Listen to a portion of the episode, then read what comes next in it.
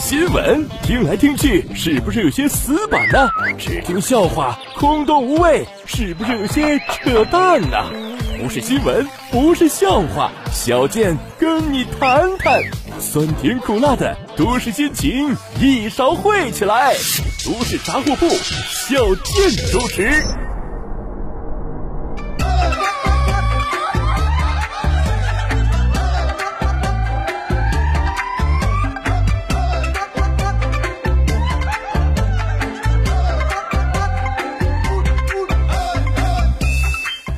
人傻嘴不甜，长得磕碜还没钱。大家好，我是小健。距离回家的日子越来越近了，我的心也越来越惆怅。还记得去年过年的时候，我姐升职当中层，我弟赚了六百万，我哥买了套新房，我妹成功拿了国家级奖励，而我，也集齐了五福，并且搞了一百个红包封面。别人都是鸿鹄之志、凌云之志、心怀壮志，只有我是内志外志混合制，只能干点我会干的了啊！跟大家说说最近发生的新鲜的、有趣的事儿吧。日前，腾讯视频引进了好莱坞电影《搏击俱乐部》，呃，是个老电影，但是刚刚引进啊，也算是有的看吧，挺好啊。但是呢。有人发现这个结局被修改了，在腾讯的版本当中，影片结尾并没有爆炸场景，呃，当然也没有主角两个人手拉着手看着大厦倒塌的画面，取而代之的是一行字幕，写着：“经由泰勒提供的线索，警方迅速清理案情，一举将他们抓获，阻止了炸弹的爆炸。”审判过后，泰勒被强制送到精神病院接受治疗，并于二零一二年痊愈出院。有网友写道：“说失去这一段，整部影片就没什么观看的意义了。”还有人说：“这样的话，十一罗汉那估计全员都得被逮捕，小偷吗？教父那黑社会全家都得进监狱啊！”设想一下，五年之后可能会有一条万转微博，大家在里边争论。《肖申克的救赎》啊，这部电影里边，呃，这个主人公安迪越狱了，最后到底有没有被抓回去？搏击俱乐部最后有没有爆炸？战争之王的结局就是卖军火那个啊，他的主人公有没有被捕？有人说自己看过没有被抓的，有人说自己从小到大看过好几遍就是被抓了。底下高赞评论是：有一说一，犯罪越狱、走私军火都不抓，你们的思想真的好可怕呀！当然，这条想象中的万转微博，即使有，也一定会被过滤的一尘不染、干干净净。庆幸我们这一代还曾经，啊，观看过《搏击俱乐部》的盗版 VCD，未来的主人翁们就只留下关于同一个世界下的共同记忆了。伪造结局的消息被多家外媒报道，海外影迷也在社交平台展开了不少讨论。甚至原著小说的作者恰克·帕拉尼克也在推特上讽刺说：“你们看到这坨屎了吗？啊，简直太好了！每个观众在中国都能得到一个快乐的结局啊！这是泰勒被捕了，他接受了审判，并被送入了精神病院，这太神奇了！我完全没想到，正义总会胜利，爆炸也从未发生。明显是个反讽啊！但是在微博上，官方号看电影却把这段话翻译为。”好了，每个观众在中国都能得到一个快乐的结局。删掉了这坨屎啊！第一句话只翻译后两句，哎，就能传达出不一样的语气。看来不仅是电影被删改，连翻译也要删改。怪不得现在不提倡英语教育，人人都会英语，那还了得？更有意思的是，有外国网友评论。说，既然他们那么会改结局，能不能把《权力游戏》的结局也改一改？这实在是太烂了。哎，这个说的有道理啊！你让我们改，肯定能改好，是吧？那么的，呃，马院调个书记来主持改编工作啊。呃，龙马很明显就是不忘初心的朴素共产主义者呀，解放奴隶嘛，建立初级社会主义，打败西色封建王朝，多好的结局啊！北边也得这么做啊，建立北京支部，设古王为书记，发展本地党员。同时号召青年同志支援北京森林垦荒和基础建设，政策扶植青年同志下乡，在保护林区的基础上，大力开发当地特色产业，推动当地经济稳定提升，使得社会和谐有序发展，啊！最后，龙马囧囧囧诺，呃，这个携手创建呃维斯特洛特色社会主义新大陆，鼓励生育，三娃起跳。呃，还有的网友特别有才啊，甚至给做了个视频，就是《搏击俱乐部》这部电影被删掉的那个结尾，哎，加上。中国的过年歌曲，欢乐欢乐中国年，欢声笑语连成片。配文整点社会主义的，我代表泰勒马拉和俱乐部全体成员给大家拜年啦！说今日网报，广东东莞康华医院手术室举办年终总结大会，横幅上写着几个大字。虎虎生威迎新年，手术室里全是钱。经调查了解，一月二十一号晚上，啊，医院中心手术室部分人员自发组织在某餐厅用餐，为了营造轻松用餐氛围，有护士自行制作了这个横幅，在现场悬挂啊。但是呢，内容表述极其不大，严重违背了医院的办院宗旨，上传网络之后产生恶劣影响。对此，医院深感痛心，郑重向社会道歉。有人说必须道歉啊，那也有人说呢，就是不小心把大实话说出来了，不用道歉嘛。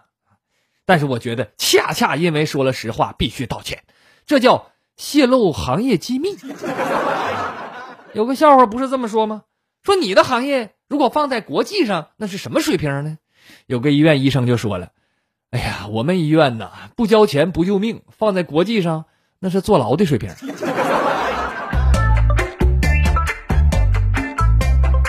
在河北保定过年前，刘女士的妹妹带着刘女士的女儿去理发，结果剪完之后，孩子崩溃大哭啊！刘女士说，当时花了一百三十八，找了个首席理发师啊。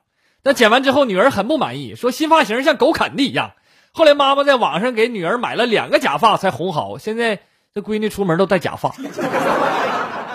我觉得孩子也不能这么说，那可能狗啃的都比这好看，而且人家狗还不要钱。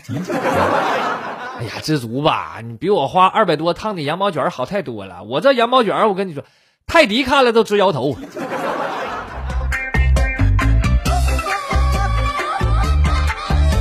说之前一男子啊，说在河北石家庄某八宝粥店吃出来疑似老鼠头的异物。我的个天啊！吃出来乱七八糟的东西，咱们见得多了啊，但是烹饪这么到位的老鼠头，还真是第一次见。看的我都快吐了。如果你想挑战一下自己的胃啊，那可以在我的公众号“逗比郭小贱”这篇文章里看看视频啊。你如果不恶心的话，那我算你活的埋汰。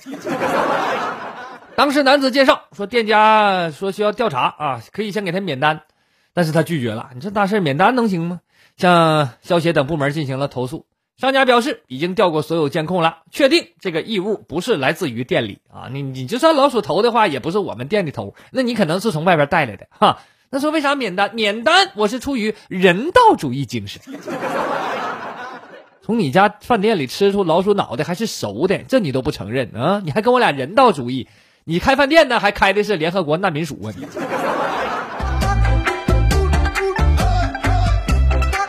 这在十九年前。意大利一对夫妇因为邻居家马桶冲水声太大，让他们无法睡觉啊，向法院提起了诉讼。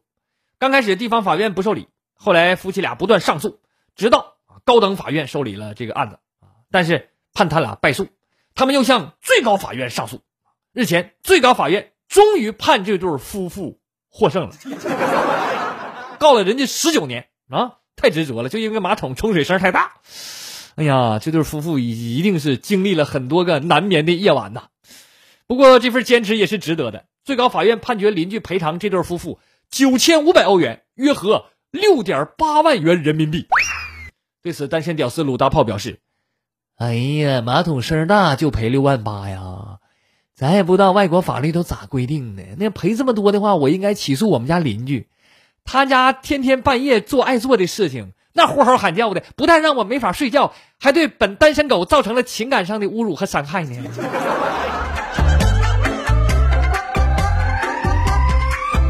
在，美国佛罗里达州一名男子在家中遭遇了黑熊的袭击。画面中，一头黑熊突然闯入房门，家里的狗先是冲上去撕咬，随后男子为了保护狗，冲上前与黑熊搏斗。黑熊在男子身上狠抓了几下，然后被赶退了。男子赶紧用屋里的长椅堵住了房门。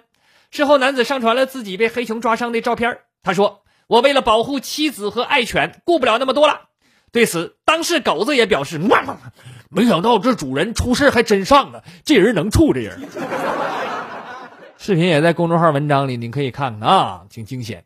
说实话，老外是真猛啊，徒手跟熊搏斗，胆儿太大了啊！当然，看跟谁比，跟我比是厉害，跟俄罗斯比那可能还不行啊。人战斗民族一般。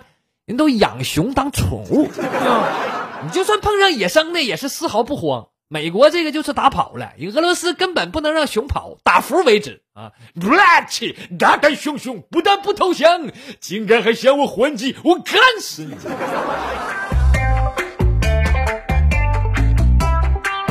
这近日在印度泰米尔纳德邦上演了非常戏剧化的一幕，新娘。啊，在婚礼上，因为跟其他男士跳舞，被新郎当众打了个耳光，啊，当场气哭悔婚，不嫁给你了，并且设法在几个小时之内就挑选了另一个男人，第二天改嫁了。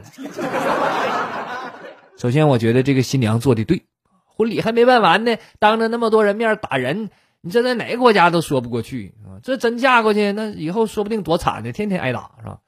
当然了。人家更厉害的是，能在短短几个小时之内就挑选出下一个接盘的备胎，这素质可不是一般人能比得了。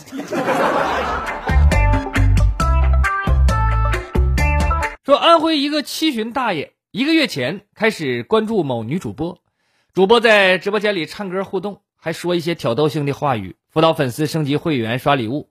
其中一个女主播和大爷说呀，呃，她的账号价值几千万，夸大爷又帅又有才。自称想找到真爱，如果结婚就把几千万的家产全部送给男方。大爷于是立即和老伴儿分居，要做上门女婿。哎呀，我天！但后来因为家人反对，这大爷还离家出走了。随后他儿子寻找媒体求助，记者采访了心理医生，医生说：“嗯，这大爷情况挺严重，可能要去精神科门诊去看一看。”年纪大怎么了？说年纪大也能有一颗荡漾的心。我跟你说，虽然撒尿都尿不出半米远，但就是心大。你怎么？但是大爷你也照照镜子，七十多了，人家二十多小姑娘凭啥喜欢你？这图你的养老金呢，还是家里缺个上门的爷爷呢？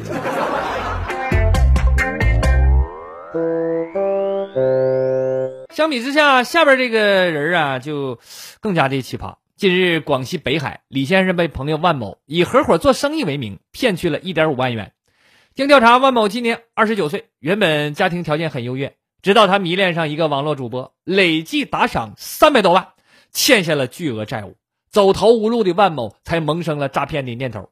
啊，当然了，这些年为了打赏主播，咱说有贪污公款的，有贷款的，有花光积蓄的，这咱见得多了。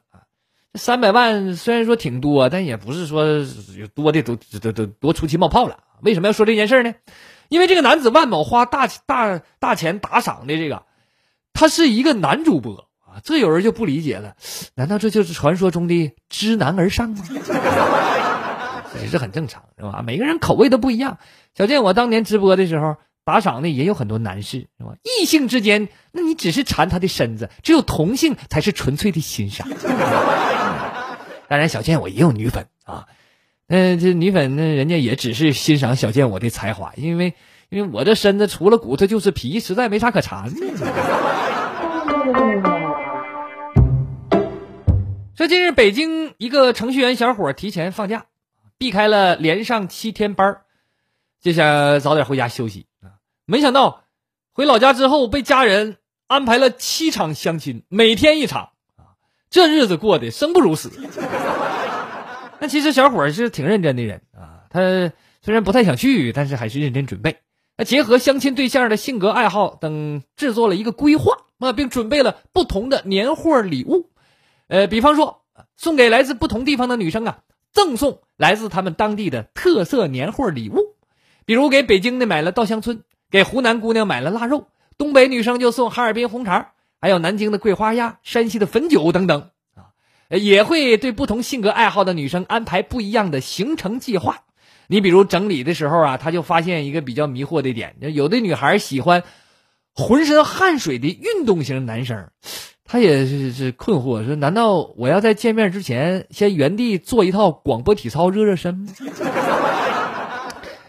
哎呀，你说这小伙儿啊，虽然这份心思用的是是是挺到位，但是还是太直男啊！你说给女孩送他们当地的特产。那你是怕他没吃过还是怎么的？尤其山西女孩给人家送汾酒，那玩意儿，那那他是个酒蒙子他呀。山西的就非得送汾酒，你咋不说冬天那么冷给人送车煤呢？那不管怎么说，小伙子尽力了啊！原来连上七天班啊，不是最窒息的，连相七场亲才是最无奈的。这相亲堪比面试了，兄弟不做 HR 可惜了。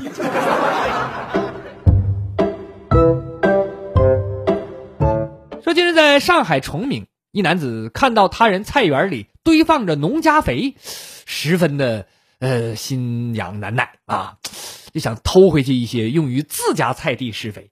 于是分三次利用电动三轮电动三轮车盗窃他人猪粪，共计一千两百斤。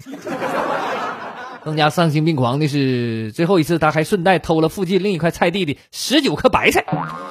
你说这这这你偷完你后来被抓了，你这进到牢里你都不好意思跟人打招呼。哎，兄弟，犯啥事进来的？偷屎。那么问题来了，偷屎也犯法吗？只见男子涨红了脸，额上的青筋条条绽出，正辩道：“偷偷粪不能算偷，种地人的事儿能算偷吗？过去有一句话是‘金钱如粪土’，意思是粪土不值钱。这种看法当然是错误的啊。”众所周知，不管值不值钱，猪粪都是私有财产，神圣不可侵犯。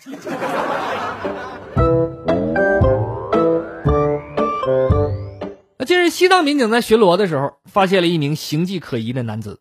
经了解，这名男子一直有隐居的想法，多年来在全国各地徒步和骑车旅行。二零一五年，来到西藏林芝市巴宜区鲁朗镇周边。徒步进入大峡谷景区腹地西兴拉，开始自给自足的隐居生活，长达六年多。哎呀，自给自足，丰衣足食，看来这人家，啊，野外生存能力挺强啊。但是民警不管那套啊，因为他在居住地违规进入林区砍伐林木，还有野外用火，你这玩意儿万一给森林点着了怎么办呢？那同时也得为他的安全考虑啊。呃，对他这个违法行为进行了调查核实啊，因为情节轻微不予处罚，后来将他送回原籍居住生活。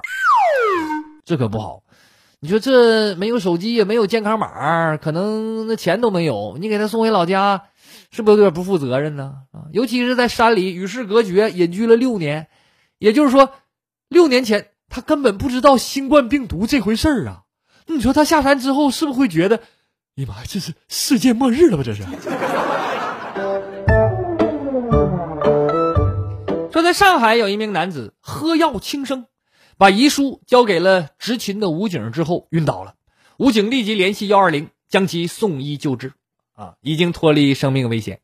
为什么要喝药呢？啊，据了解，这名男子是来上海看望儿子，因为他儿子年近三十还没成家，感到失望，一时想不开，喝药轻生了。人家可这这这是玩真的啊！拿命催婚，这电视剧要这么演的话，嗯，观众就得说这编的太离谱了，啊？但是生活中还就有这事儿啊！我估计这男的可能家里有皇位要继承，人家这不结婚没有后，压力大。但是这这么一整，更找不着儿媳妇了，这谁敢嫁呀？你这你这不结婚就喝药，下回不生孩子这也自杀，生不出孙子再自杀。别的不说，你知道 ICU 一天多贵吗？你。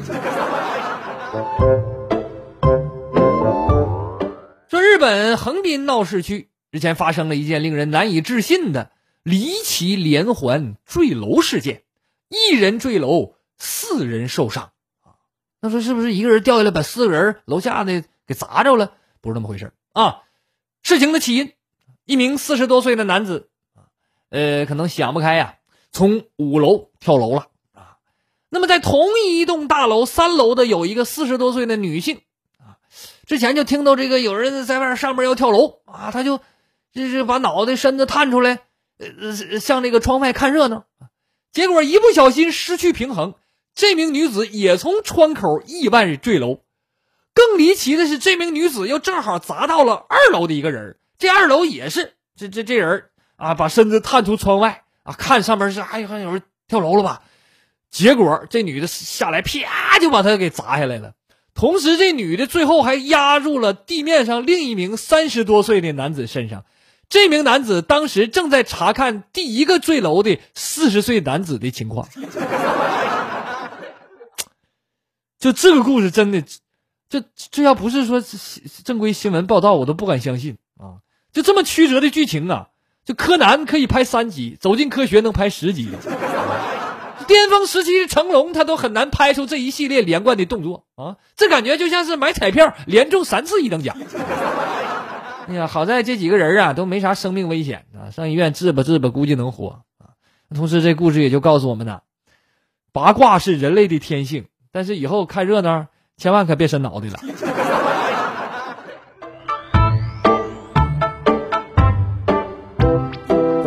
说近日，安徽民警。呃，通过侦查锁定了一名嫌疑人黄某啊，这人专门找没锁的车进行盗窃。民警来到案件多发区，躲在车里监视过程中，哎，果真遇到了作案的黄某。更巧的是，这个黄某自投罗网，拉开了抓捕队员所在的车门。拉开门一看，哎呀，这里边人不少啊！那 这这队员假装搁那睡觉呢，他一看还还假装镇定，说了一句：“哎，我别别别在车里睡觉。”你看。那意思还提醒人家，啊，注意安全，还挺能随机应变。但是很遗憾呐，被抓了个正着。这顿免费的年夜饭，你恐怕是吃定了。无独有偶湖北男子陈某啊，出狱之后，为了筹备年货，邀请亲家和女婿一起作案四十多起，盗窃七百只家禽，涉案金额达四万元，专门偷鸡鸭鹅。随后，三人举办了一场庆功宴，没想到酒还没喝透呢，就被警方一网打尽。哎呀，偷东西还得找亲家和女婿，这就叫不是一家人不进一家门啊！果然都是同道中人呐，好亲家门当户对，你最好把亲闺女也带上，这样的话，你一家也就算在看守所里过个团圆年吧。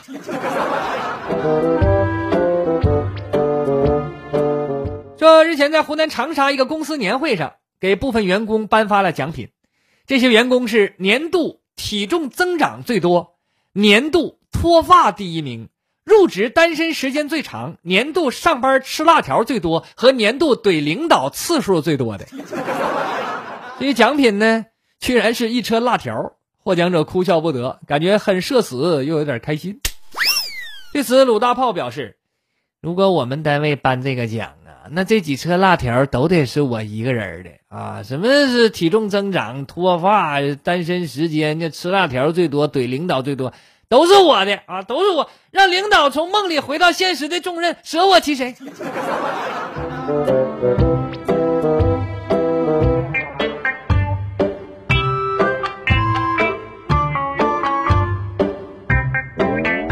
最后，请关注小健的微信公众号。逗比郭小贱还会有更多精彩的内容奉献给大家。好了，今天的节目就到这里，我是小贱，不是再见的见，再见。市场上的蜂蜜种类繁多，可纯天然无添加的少之又少。小健微店卖了近四年的蜂蜜，承蒙众多蜜粉的好评，正是靠着老家人淳朴的性格和对品质的诚信。花的味道决定了蜂蜜的味道，地区不同，味道也完全不同。这正是蜂蜜作为美食的神奇之处。蜂蜜是靠天吃饭的行当，几十年老家人一直从事着这项甜蜜但却艰辛的事业。深山沟里交通不便，没有快递，我的老家人便每天骑车载着蜂蜜送到几十公里外的镇上。正是他们的坚韧与勤劳。才使得这样一份健康的甜蜜跋山涉水来到您的身边，所以在您身边的不只是这份甜蜜，同时还有家乡的味道。小健作为一位有责任感的自媒体人，也有义务帮助老家人继续这份甜蜜的事业。关注“逗比郭小健”微信公众号，搜索“小健微店”，领取属于你的甜蜜吧。